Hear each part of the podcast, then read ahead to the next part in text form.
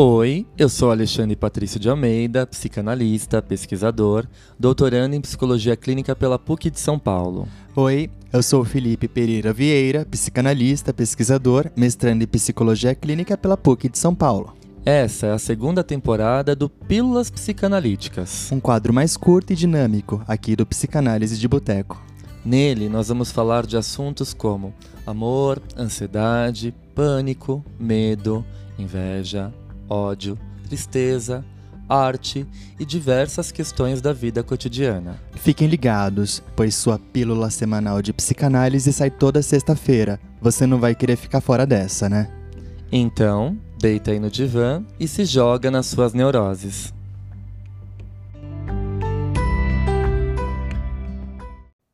Fala pessoal, tudo bem? Sejam bem-vindos a mais um episódio do Pílulas Psicanalíticas. E no episódio de hoje nós vamos falar de um tema que os psicanalistas geralmente não falam. A gente fala muito de sofrimento, de repetição, de mal-estar, de adoecimento psíquico, de depressão, de angústia, de ansiedade, mas a gente dificilmente fala de Felicidade? felicidade. O que seria felicidade para a psicanálise? Será que existe um conceito geral? Será que existe um denominador comum? Olha, eu não achei nenhum livro. Adorei. Eu também procurei, procurei em todos para ver. Freud não escreveu nada sobre isso, a Klein também não, Ferenc, Bion, Lacan. Meu Deus, Meu Deus, e agora o que fazemos? acho que não vai ter episódio. Não, vai sim, vai Tô sim. brincando. Tá louca. vai sim. Gente, vamos começar então com um poema que eu achei belíssimo e vocês adoram quando a gente traz poemas aqui pro, pro podcast. A gente recebe devolutivas lindas ali no nosso Instagram. É, então eu vou ler é, um poema do Vicente de Carvalho, que tem como título Velho Tema. É, e ele começa assim: Essa felicidade que supomos existe, sim, mas nós não a alcançamos, porque está sempre apenas onde a pomos, e nunca pomos onde nós estamos. Ou seja, o Hum. que, que você compreende desse poema? Hum, eu acho que ele está falando aqui de uma felicidade talvez muito idealizada. E que às vezes a gente quer encontrar a felicidade naquele ahn, conceito né, social, cultural, de realização, de plenitude, onde a gente coloca ela né, naquele Perfeito. patamar muito alto e a gente não alcança, porque talvez quanto mais idealizada seja essa ideia de felicidade, menos alcançada ela vai ser. Perfeito. É, a felicidade está onde nós a, a colocamos e não sentimos nesse sentido, porque ela tem em outro lugar. Sim, aí que tá, né? Eu acho que aqui a gente vai começar a entrar, claro, em conceitos psicanalíticos, e a ideia é passar por vários, né? Uhum. Mas o que é felicidade para mim é algo extremamente singular, o que diferencia muito do que é felicidade para o outro. Eu acho que a primeira coisa que a gente tem que desmistificar é que felicidade não é realização plena, não é um estado conquistado e permanente. É algo que vem e volta, são sensações, são momentos. E é, e é claro, por mais que seja clichê isso, a felicidade ela pode sim ser encontrada nas pequenas coisas, Sim, né? concordo. Então, é, eu acho interessante a gente pensar nesse conceito na nossa vida contemporânea. E existe um autor que eu gosto bastante, que é o Lipovetsky. E ele vai dizer assim para nós, a respeito dessa felicidade na contemporaneidade que está totalmente ligada ao consumo. Abre citação. Não interessa apenas o consumo material, mas o conforto psicológico, a harmonia interior, o desenvolvimento subjetivo, a potencialização de si. Sua felicidade, porém, também é paradoxal. Ao mesmo tempo em que se declara feliz, se declara deprimido. Se por um lado cresce a expectativa de vida, diminui o número de horas trabalhadas, melhoram as condições materiais de vida. Por outro, aumentam as queixas de sofrimento psíquico. Por um lado, a sociedade hiperconsumista exalta o bem-estar e o equilíbrio. Por outro, sua ordem de consumo excessivo leva ao caos e à desigualdade. Perfeito. Fecha a citação. Bom, o Lipovetsky ele é brilhante, né? E a gente recomenda esse livro que eu li é o Ensaio sobre a Sociedade do Hiperconsumo, é publicado pela Companhia das Letras. E eu acho que uh, costurando um pouquinho com essa citação, dá para a gente pensar na felicidade como um produto. Uhum. Então, sei lá, faça esses rituais, tire um momento de autocuidado. É claro que isso é fundamental, é essencial, desde que isso seja feito de forma espontânea e não como um mandamento, uma imposição. Eu acho que quando você faz isso nós temos aí dois fatores. Quando a gente faz isso como um mandamento, uma imposição, ou quando a gente faz isso simplesmente para mostrar para os outros, e aqui entra a polêmica, a dinâmica das redes sociais, é, não é natural, não é espontâneo. Você parece que está cumprindo ali um protocolo. É uma receita. Sim, para poder demonstrar que você está sendo efetivamente feliz. Então, ah, preciso ter esse momento de autocuidado, preciso ter meia hora na academia. Ok, se você faz isso por você, né, e isso te gera sensações de bem-estar, tá tudo certo, né? E é claro que essas sensações de bem-estar, esses momentos de bem-estar, eles uh, eles vão nos proporcionando uma certa dose de felicidade, né? desde que ela seja legítima experienciada. Ou seja, experiências que são sentidas de fora para dentro não são de fato legítimas no sentido de que não são reais, talvez. Eu, eu digo real no sentido de verdadeiro. Verdadeiro, porque precisa ser de dentro para de dentro para fora, exatamente. Isso. Precisa ser espontâneo, precisa ser criado, precisa ser sentido. Quando a gente segue uma receita, OK, nós estamos fazendo alguma coisa, mas não que necessariamente aquilo vai surtir algum efeito. Exato, porque parece que você está só é, ticando ali os itens que você precisa completar para atingir aquela aquela ideia, aquela suposição do que é ser feliz. E quando na verdade não é bem assim. Né? A gente sabe que a realidade é bem diferente. Fora que nós temos todos os atravessamentos sociais, econômicos, políticos, históricos, uh, que uh, estão totalmente de, uh, ligados, uh, diretamente ligados a esse estado de felicidade. Então, como assim você vai falar para uma pessoa que se ela tiver aquela rotina, se ela acordar meia hora antes, se ela tiver um momento de autocuidado, se ela se olhar no espelho e falar sou lindo, sou feliz, poxa. Isso é desumano, né? Se a pessoa não tem um emprego, se a pessoa não tem o, o básico, uh, de saúde, de educação, de alimentação, de transporte, porque isso não é disponibilizado pelo Estado. Uhum. Então, assim, a gente está num país repleto de desigualdades. E, às vezes, falar de felicidade uh, soa até como um insulto. Sim. Né? Mas eu acho importante que a psicanálise também possa se colocar nesse sentido, trazendo reflexões. Então, a primeira coisa, né, a gente começou a, o nosso podcast falando isso por que, que a psicanálise não fala de felicidade? Eu tenho aqui duas hipóteses. A primeira delas é essa que eu falei. Muitas vezes a felicidade está atrelada a uma experiência pessoal, a uma implicação do sujeito. Uhum. Então a gente meio que se desvela, né? A gente se abre para falar o que, que é ser feliz para mim, para você, sei lá. Para mim, ser feliz é ouvir uma música, ler um livro, estar com as pessoas que eu amo, para você pode ser, sei lá, ficar mais tempo sozinho. Uh, Talvez ou... para outra pessoa seja escrever coisas, para outras seja compor, para outras seja de fato é, ir ao shopping com amigos. Exato, isso é extremamente singular, né? Então, é, parece que quando a gente vai falar de felicidade, a gente meio meio que tem que se implicar em primeira pessoa. E os psicanalistas, vamos dizer assim, claro que não todos, mas muitos ainda têm esse receio, né? Por conta daquela famosa, aquele famoso mito da neutralidade psicanalítica. Hum. Curiosamente, uh, na quarta-feira eu estava assistindo uma live de lançamento de um livro na Sociedade Brasileira de Psicanálise de São Paulo, e um dos comentadores uh, falaram assim que uh, nós tivemos um erro grave de tradução né, da, da palavra que o Freud utiliza em alemão para o português, que não, não significa necessariamente neutralidade. E essa neutralidade meio que se espalhou nos, nos psicanalistas. Né? E eu acho que quem vem criticar isso com muita força, com muita intensidade, é o Ferenczi, quando ele fala do sentimento de hipocrisia dos analistas, né? Esse lugar de, nossa, eh, sou inatingível, sou perfeito, ideal, né? Não pode ser é, coerente a posição, a função analítica, né? A gente é humano e é, é importante que nós sejamos humanos.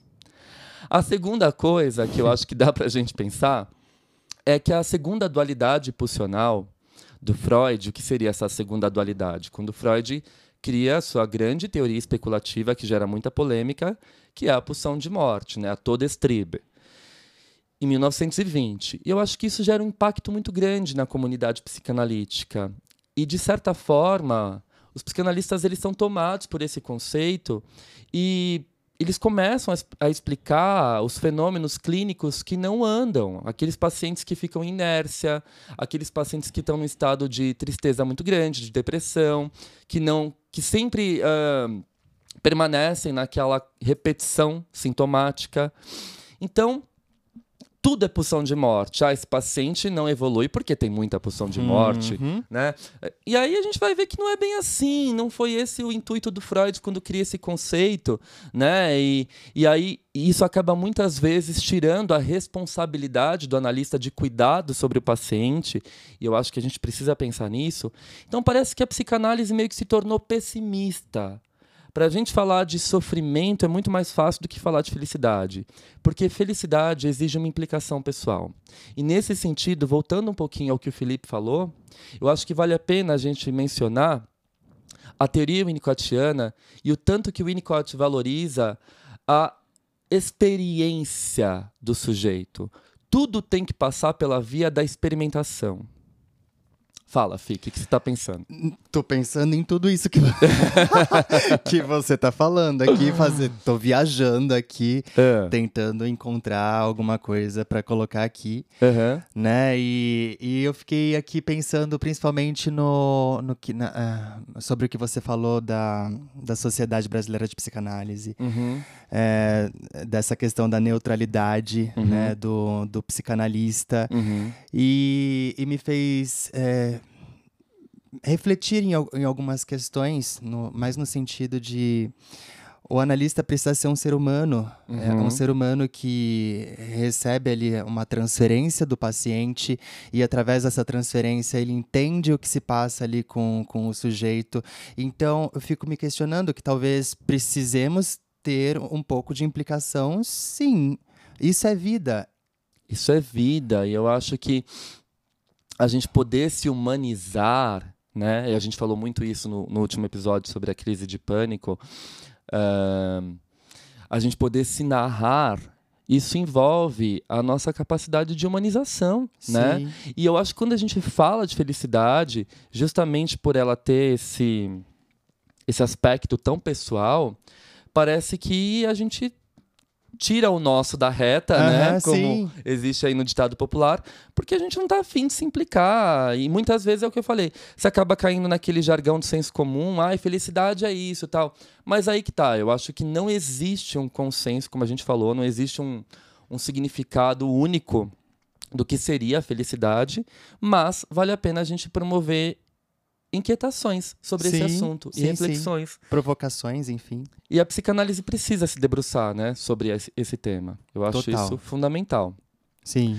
Só para poder fechar, amarrar o nosso assunto aqui, existe um artigo do nosso orientador, o Alfredo Nafaneto, publicado na revista Natureza Humana, que vocês acham facilmente jogando ele na, no Google, o título dele, que se chama a noção de experiência no pensamento de Winnicott como conceito diferencial na história da psicanálise. Esse artigo é lindo do Alfredo e eu queria ler um pedacinho para vocês, que vale muito a pena. No seu texto A Localização da Experiência Cultural, no livro Brincar e a Realidade, de 71, Winnicott começa com uma epígrafe de Tagore, que diz Crianças brincam nas costas do mar de mundo sem fim. Isso é lindo, né? Crianças brincam nas costas do mar de mundo sem fim. Logo em seguida, o próprio Winnicott comenta, abre citação. Quando me tornei um freudiano, eu sabia o que isso significava. O mar e a costa representavam intercursos sem fim entre o homem e a mulher, e a criança emergia dessa união, para ter um breve momento antes de se tornar um adulto. Então, como estudante do simbolismo do inconsciente, eu sabia, e sempre se sabe, que o mar é a mãe, e que é sobre a costa que a criança nasce. Bebês saem do mar e são cuspidos sobre a terra, como Jonas da baleia. Aí então, a costa era o corpo da mãe após o nascimento do bebê, e a mãe e o bebê, agora viável, começavam a se conhecer. A continuação desse texto é de fundamental importância, porque é nela que o Winnicott anuncia aquela que seria a sua guinada fundamental. Então, novamente, a gente vai citar esse texto do Winnicott. Abre citação. Então eu comecei a ver que aí se emprega uma concepção sofisticada da relação pais e criança. E que pode haver um ponto de vista infantil não sofisticado, diferente daquele da mãe ou do observador externo. E que esse ponto de vista infantil pode ser examinado de forma proveitosa. Podemos dizer então, pessoal, que está aí expressa a perspectiva assumida na teorização winnicottiana o ponto de vista do bebê. Uhum. Ele é totalmente diferente daquele da mãe ou do observador externo, Uhum. né? E aí a gente pode dar um exemplo. Quando a gente vê um bebê sugando o dedo, a gente acha que ele está obtendo prazer, né? Sei lá, alucinando, fantasiando ser ausente da mãe. Como a própria teoria freudiana vai dizer, né? Ele está satisfazendo ali a sua pulsão oral. Perfeito. A gente está interpretando esse acontecimento como um observador externo. Perfeito. Ou seja, interpretamos essa busca de prazer baseada no prazer que nós adultos podemos sentir ao sugar o dedo. Toda a teorização freudiana, ligada ao aumento e à diminuição do nível de excitação do organismo, e a própria definição de prazer e desprazer, vem a posteriori para dar forma a essa interpretação que a gente está dizendo.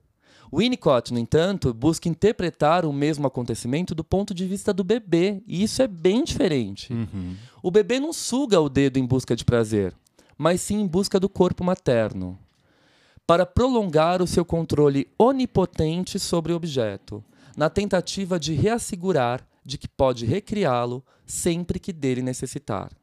Ele suga o dedo para se sentir potente e confiante. É evidente que alguma sensação prazerosa advirá desse ato, e ela será registrada e apropriada pelo self, vindo compor mais tarde a sexualidade infantil propriamente dita. Entretanto, para Winnicott, nesse período, não é disso que se trata. São duas interpretações radicalmente diferentes, baseadas em pontos de vistas igualmente diferentes. Então, tudo precisa ser experienciado pelo bebê. Né? É, e aqui está o conceito que o Fi citou de verdade e falso. Né, e falsidade, de verdades e falsidades, na teoria winnicottiana.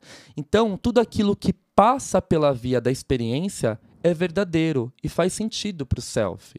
Aqui a gente não está atrelando esse verdadeiro e falso a uma costura filosófica, a um sentido filosófico do termo, de verdade, não tem nada a ver. Sim, sim. Esses conceitos são conceitos clínicos que a gente observa na manifestação clínica, na, na prática clínica. Então, quando Winnicott fala de um self verdadeiro, é aquele self que experimentou essa sensação de onipotência original, que conseguiu ah, fruir da vida através da sua espontaneidade, do seu gesto Perfeito. criativo Sim. né? Então isso vai fazendo sentido e vai dando um tom, um contorno de realização. Por isso que o Fi falou, tudo aquilo que é colocado de fora para dentro na perspectiva winnicottiana é falso. Então essas imposições de felicidade que a gente vê por aí, São intrusivas. e será que elas são legítimas? Hum, Será que se eu fizer, ah, se eu cumprir esse ritual de cinco passos para ser feliz, eu vou de fato me tornar feliz? Não é muita pretensão a gente tentar chegar a um denominador comum do que seria felicidade para todos? Além de pretensão, não seria de fato uma intrusão? Sabe o que eu acho fantástico na teoria de Winnicott? É. Essa questão da criação do objeto Uhum. e da fruição Uhum. desta criação. Uhum. Eu penso que isso seja uma coisa que possa nos levar a uma suposta felicidade. Uhum. À medida que você cria esse objeto e, e, consegue fruir dele, a gente pensa que você está fruindo de, uma, de algo que é seu. Uhum. Ou seja, o objeto e, e você, de alguma forma, estão interligados. Sim, exatamente. Isso é fantástico.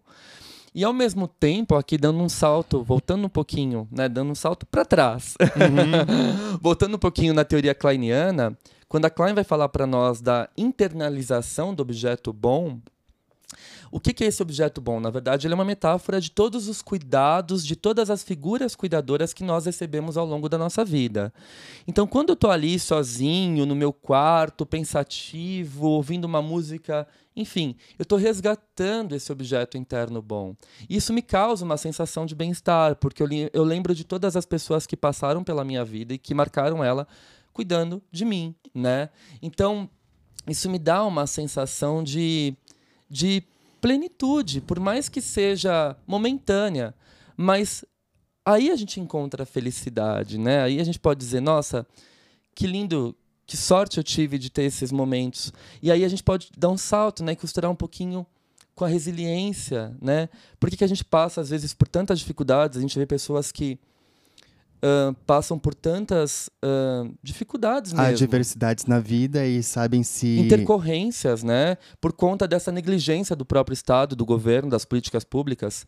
E mesmo assim essas pessoas se sentem felizes, se sentem realizadas, correm atrás dos seus sonhos e objetivos se e conseguem reconstroem a partir do quê? Talvez a partir desses objetos internalizados. Isso, sim. Por que é tão comum a gente ver famílias, pessoas às vezes que perdem tudo em tragédias, né?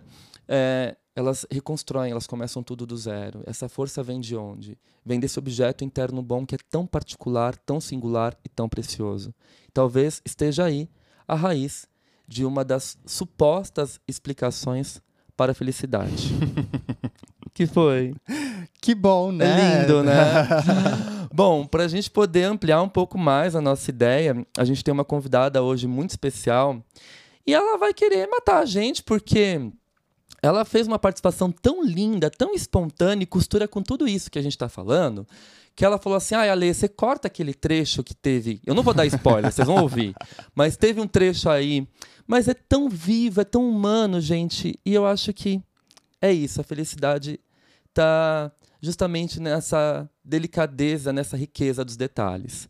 Enfim, vou chamar a nossa convidada, é a psicanalista Marielle Kellerman, que é membro associado da Sociedade Brasileira de Psicanálise de São Paulo e topou, assim, de primeira, participar do nosso podcast e a gente ficou extremamente feliz com essa participação. Sem dúvidas. Marielle, você fala para nós um pouquinho sobre essa tal felicidade? Por favor.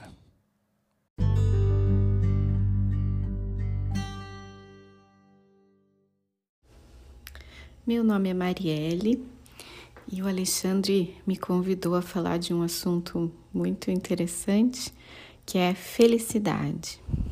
Fiquei pensando um pouco o que, que me vem com isso e eu tinha já falado para você, né, Alexandre, que eu me sinto confortável em falar sobre coisas que me tocam de um ponto pessoal, não apenas teórico, porque eu acho que teoria a gente lê, né? A gente estuda, mas faz mais sentido ouvir alguma coisa que seja mais encarnada na experiência. E me sinto confortável em falar de felicidade, porque é uma coisa que eu já pensei bastante em termos muito pessoais, então vou dividir aqui coisas muito íntimas. É, eu acho que quando a gente vai falar de felicidade, os psicanalistas têm um pouco de constrangimento, eu inclusive. Porque parece que a gente vai cair em falas é, ou clichê, ou meio bobas, meio infantis, meio banais, ou meio poéticas. É como se a felicidade não fosse muito, vamos dizer assim, é, a, a nossa área de conhecimento, né? A gente é bom para falar de sintoma, de sofrimento, de trauma e de felicidade não tanto. Tem muito paciente que vem às vezes para a sessão e fala: "Ah, não aconteceu nada de ruim, não tenho o que falar". Como se a análise, né, fosse um, um espaço em que a gente não traz também coisas positivas e, e boas para essa função de testemunho que tem o analista. Voltei depois de uma interrupção de algumas horas em que eu comecei a gravar esse áudio para o Alexandre, para o podcast. E aí minha colega de consultório chegou. E aí eu pensei em parar tudo e voltar de novo, porque eu queria um espaço assim preservado e quieto, sem interrupções, para eu falar de felicidade, como se felicidade fosse isso, essa situação calma e tranquila, tipo férias. Aí pensei em aproveitar essa situação de interrupção para dizer que eu acho que, que felicidade ela tem que ser encontrada no meio das coisas. Sabe aquela frase da Carrie Bradshaw no Sex and the City? Não sei qual é, qual é a idade aí de você, ouvinte do podcast, mas as pessoas aqui da minha idade, eu sou uma millennial, acho que junto com Alexandre, é, Sex and the City foi um, uma série importante. E a Carrie fala que a vida acontece quando você está na fila de um, espera de um restaurante. Então, essa imagem, né, das pessoas esperando para sentar no restaurante em Nova York, eu fiquei pensando que a gente pode incorrer no risco de acreditar que fé. Oh, eu ia fazer uma, um alto falho aqui. Que felicidade é igual férias, né? Aquela situação livre de conflito, em que você preparou toda um, uma situação, é, uma viagem, um momento de descanso, de calma, de prazer, para então aquilo ali ser considerado, ai, que delícia, aqui eu estou muito feliz. Claro que pode ser também, né? Tomara que as férias sejam sempre momentos bons. Mas acho que se a gente espera essa situação muito protegida e ideal, a gente não encontra uma felicidade que eu acho que ela deveria estar muito presente no nosso dia a dia. É, quando eu penso em felicidade, tento me descolar das ideias mais clichês ou mais infantis, assim, ou mais ligadas ao prazer, né? Que muitas vezes a gente pode pensar que estar feliz é estar sentindo prazer. E acho que, não sei, pode ser, né? Mas também pode não ser porque você pode estar sentindo um grande prazer do ponto de vista mais sensorial e não estar feliz. Né? Vamos pensar em prazeres sensoriais assim mais comuns. É, você pode estar comendo uma comida deliciosa e aquilo ser sentido com culpa, né, com recriminação, dependendo de qual a função psíquica daquela comida naquele momento. Você pode estar usando uma droga e a droga quimicamente te oferecer grandes sensações de prazer e isso ter muito pouco a ver com felicidade. Então, acho que é importante também pensar, talvez nessa diferença ou nesse desencontro. Prazer e felicidade podem coincidir em alguns momentos e podem não coincidir em outros. E eu fico muito pensando que a felicidade tem que estar tá na terça-feira, não no sábado, nem nas férias. Eu acredito muito nisso. Acredito que, que a nossa agenda diária tem que ter momentos bons. E isso, de novo, com medo de cair no clichê bobo, né?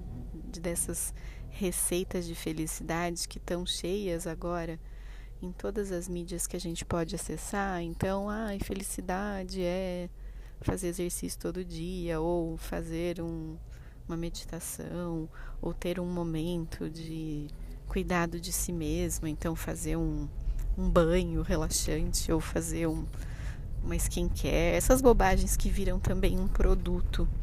Mas eu realmente acredito que é possível, dentro da situação de cada pessoa, é, claro, claro que vamos tirar os sofrimentos muito importantes, né? É importante a gente pensar que eu acho que o que, o que o psicanalista tem bastante receio de falar em relação à felicidade é a gente ofender alguém. Eu acho que é muito fácil você machucar as pessoas dizendo essas coisas banais como ai, você pode ser feliz independente de qualquer coisa, ou você pode encontrar o seu momento de cuidado independente de qualquer coisa.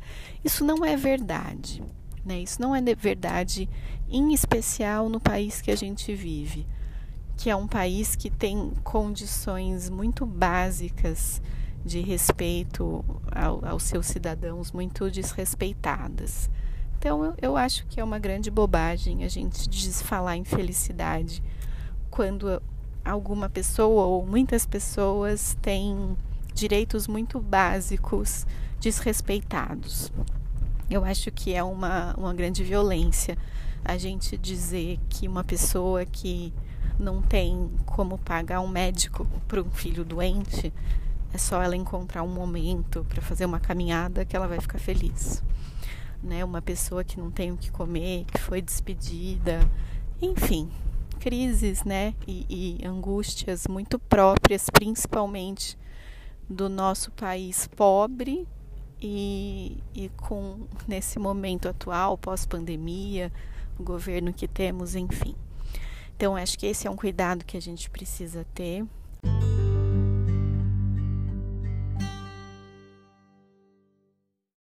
Bom, quanta coisa legal que a Marielle trouxe para a gente pensar e quantas inquietações, né?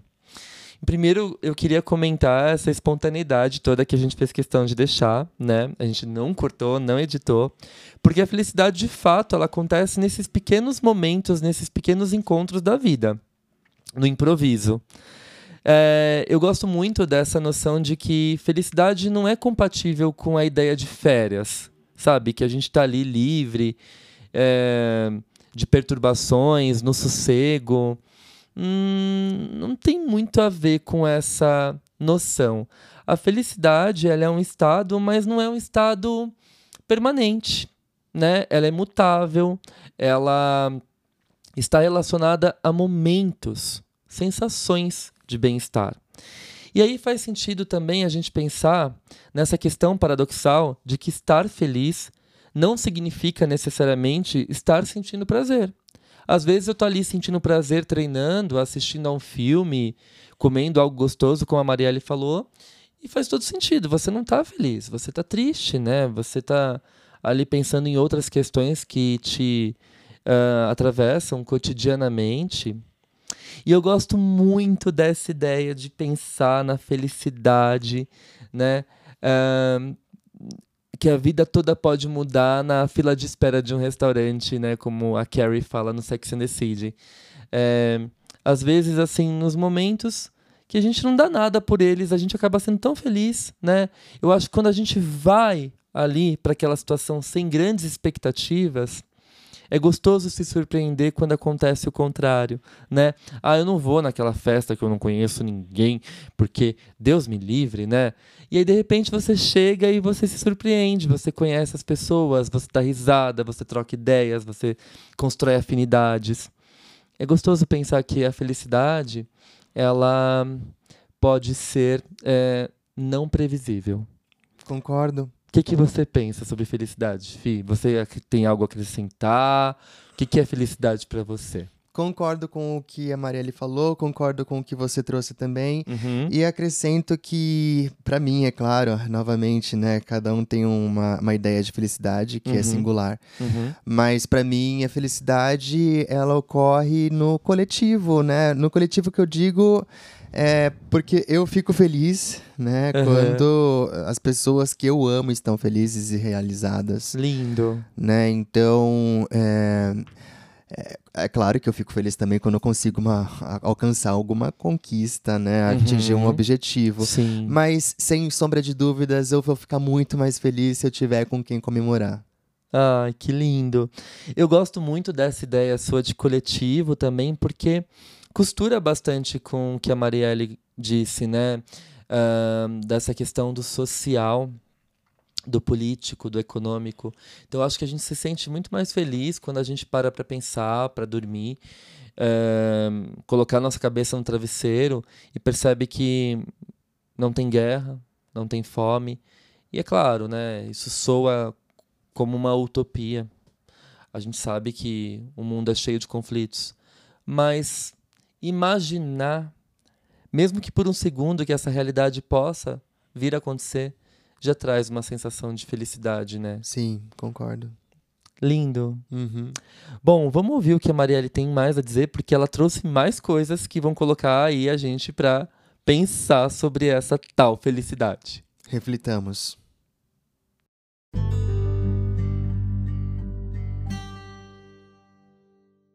Mas, então, vamos pensar nas pessoas que não estão com seus direitos básicos muito violados. Então, as pessoas que de alguma forma têm o que comer, que não estão num momento de muita angústia diante de alguma alguma doença de alguma pessoa muito querida, é, momentos de luto, enfim, né? Vamos pensar em pessoas que estão mediamente bem, com as suas necessidades aplacadas, as mais básicas. E eu acho que a felicidade, se eu penso no que eu conheço de teoria psicanalítica, eu penso muito no que o Winnicott fala a respeito do, da experiência autoral. O Winnicott fala que para um sujeito conseguir chegar a um desenvolvimento integral, mais é, plenamente realizado do seu self, ele tem que ter uma experiência de criatividade, né? uma experiência autoral em relação às coisas que ele faz. E isso para mim faz muito sentido, pensando que esse talvez seja um jeito de, de nomear uma felicidade muito específica e muito especial, que é quando a gente sente que criou alguma coisa a partir de uma criatividade própria. O Winnicott fala que o bebê ele cria o seio ali onde o seio está. Então é uma tem essa é, essa ambivalência, essa ambiguidade de criar uma coisa que já existe. E eu acho isso muito bonito, não completamente simples de entender, mas a ideia é você põe uma marca autoral que é sua, que faz que, que, que tem a sua cara em alguma coisa que não foi você que inventou. Então, aquela situação de alguém fala assim: Isso é a sua cara. Isso dá um prazer tão especial porque você sabe que aquela pessoa está identificando alguma coisa que é só sua, ou é mais sua, ou é diferente dos outros. Eu acho que essa experiência de criatividade, de autoria sobre alguma coisa, e alguma coisa realmente pode ser qualquer coisa. É, as experiências mais, né? retumbantes de autoria, eu acho que são principalmente os filhos, né? Tem um, um prazer, uma satisfação narcísica muito relevante quando você sente que criou alguém e que vem de você, esse alguém, não só do ponto de vista físico e hereditário e de características, mas também de educação, de valores que você acredita. Mas também pode ser uma casa, um trabalho, um jeito de fazer uma coisa que só você faz. Eu acho que se o dia, se cada dia tem um pequeno momento em que você sente que você encontrou um jeito seu de fazer uma coisa, talvez esse seja um momento de felicidade bastante importante.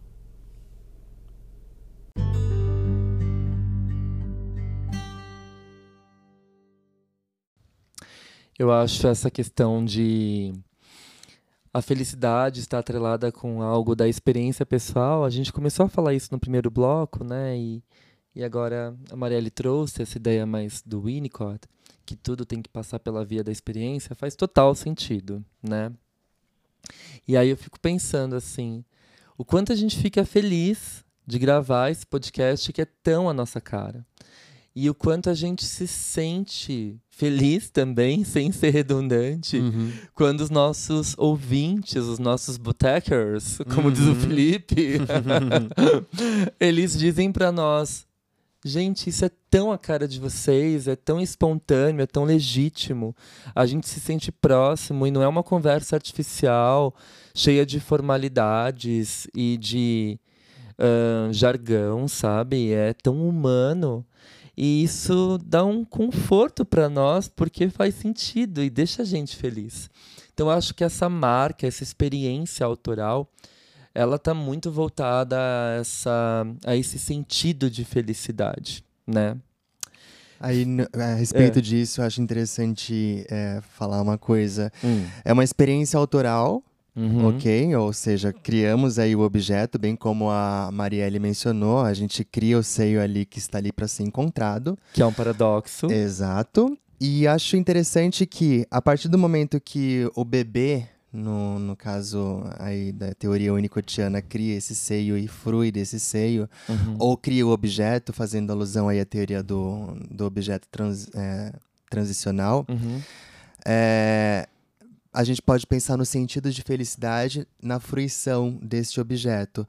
Então, quando a gente fala aí dos botecers, dos nossos ouvintes, que fruem deste objeto criado aqui por nós, a gente já pensa aí numa felicidade coletiva e que é muito mais feliz do que uma felicidade singular. Ai, que lindo isso, Fi. Total, sim.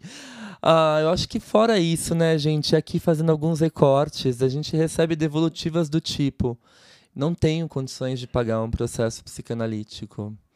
É, e aqui na minha cidade, por exemplo, não tem atendimento psicanalítico. E já procurei atendimentos online também não encontrei. Então, ouvir vocês eh, me gera insights, né?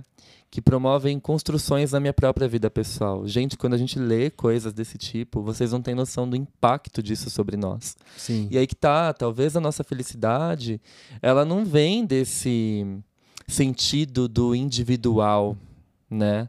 Mas vem do coletivo, de saber que o nosso trabalho está alcançando muitas pessoas e que está surtindo efeito nessas pessoas e um efeito positivo, né? Da mesma forma, pessoas que falam assim, eu não tenho condições de pagar uma formação em psicanálise e o podcast de vocês me movimenta a estudar.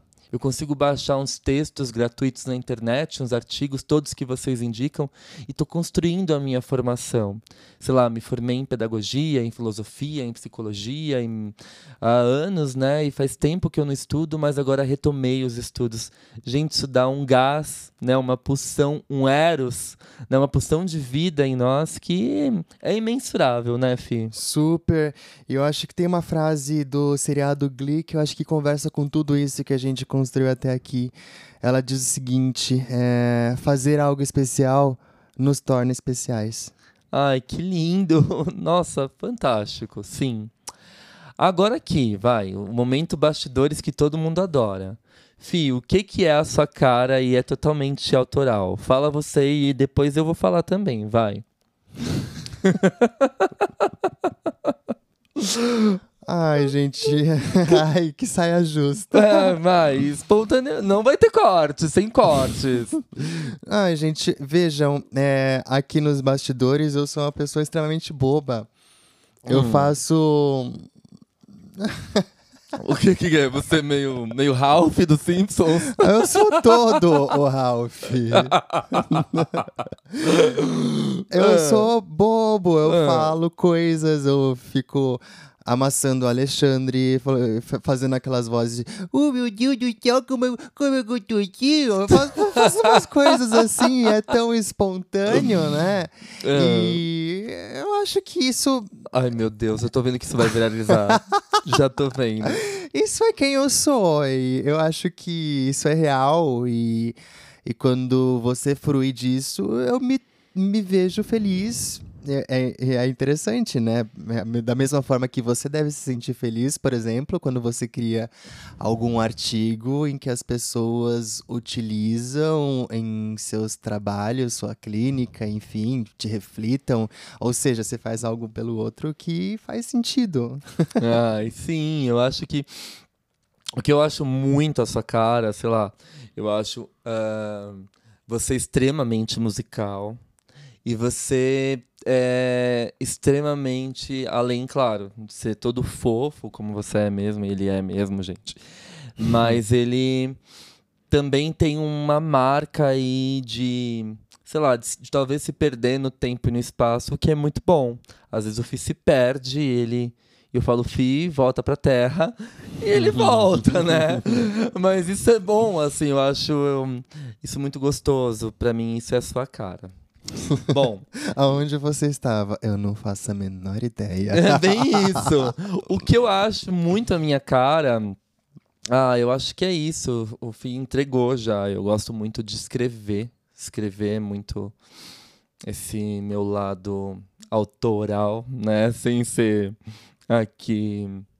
É, ficar registrando esse espaço de autoria, né, propriamente dito, não é isso, não é sobre isso, mas eu acho que essa marca minha de escrita, de transmissão, eu acho que dar aula para mim é muito minha cara, sabe? Eu, eu falo aqui para os meus alunos dos grupos de estudos uh, e da universidade, das pós que eu dou aula, eu falo assim, gente, isso para mim não é trabalho, isso para mim é uma satisfação. Eu tô aqui feliz. É eu fruição. Adoro, é fruição. Eu adoro interagir com vocês, trocar. É, não faz sentido nenhum eu ficar horas aqui a fio estudando, como eu amo, de fato, e guardar tudo isso para mim, né? Seria egoísmo. Mas veja que interessante, porque também é, os grupos, né?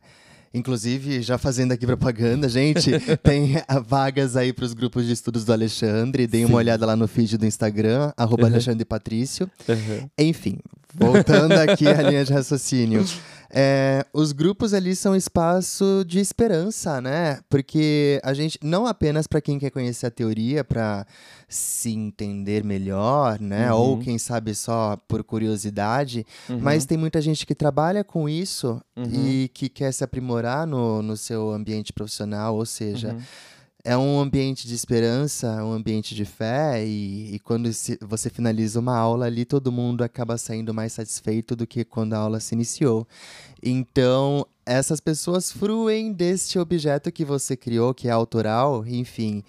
Ou seja, que acho que é por isso que é tão feliz. Sim, sim, é o que eu, é a minha marca, é o meu jeito de dar aula, né? Tipo, é a minha autenticidade, pois meu é. selo de autenticidade. É uma troca contínua. Sim.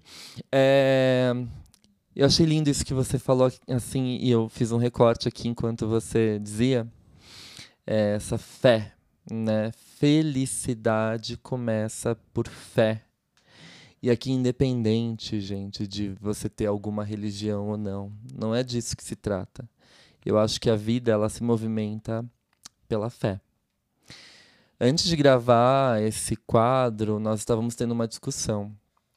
E o Fico perguntou assim para mim: Você é feliz? E eu falei: Sou. Eu me considero feliz.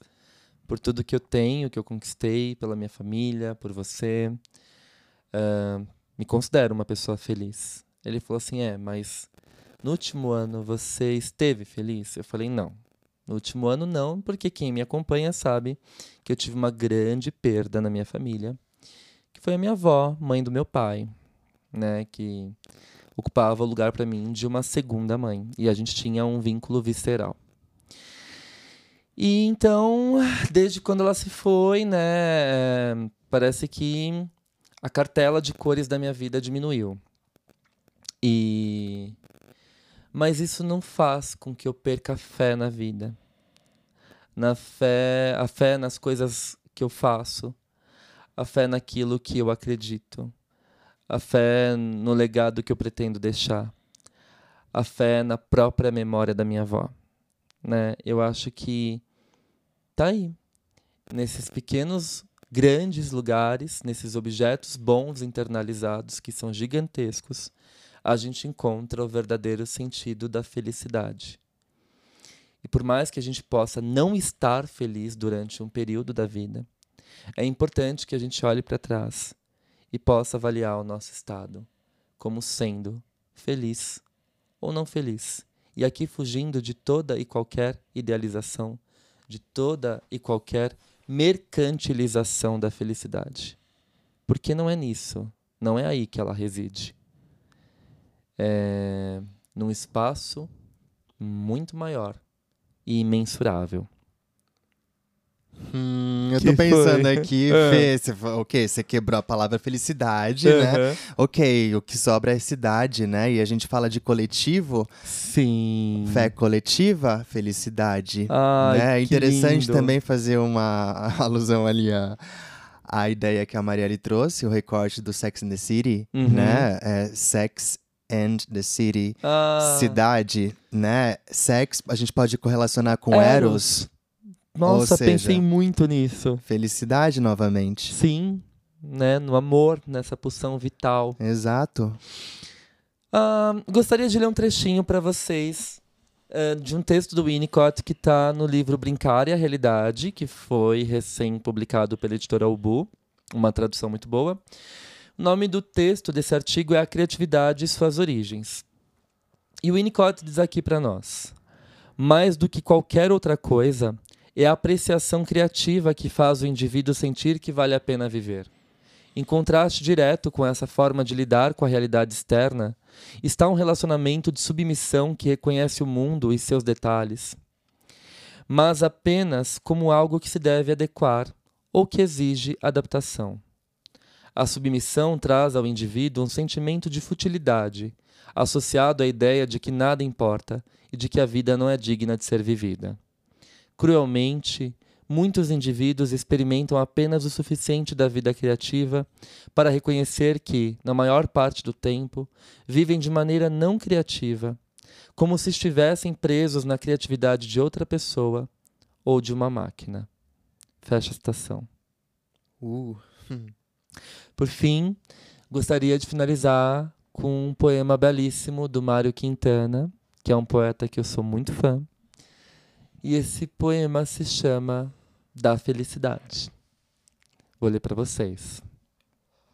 Quantas vezes a gente, em busca da aventura, procede tal e qual avozinho infeliz.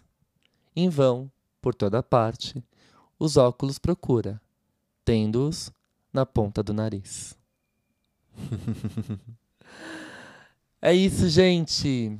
Espero que vocês tenham gostado e que a gente possa seguir pensando e refletindo sobre esse experienciar os estados de felicidade.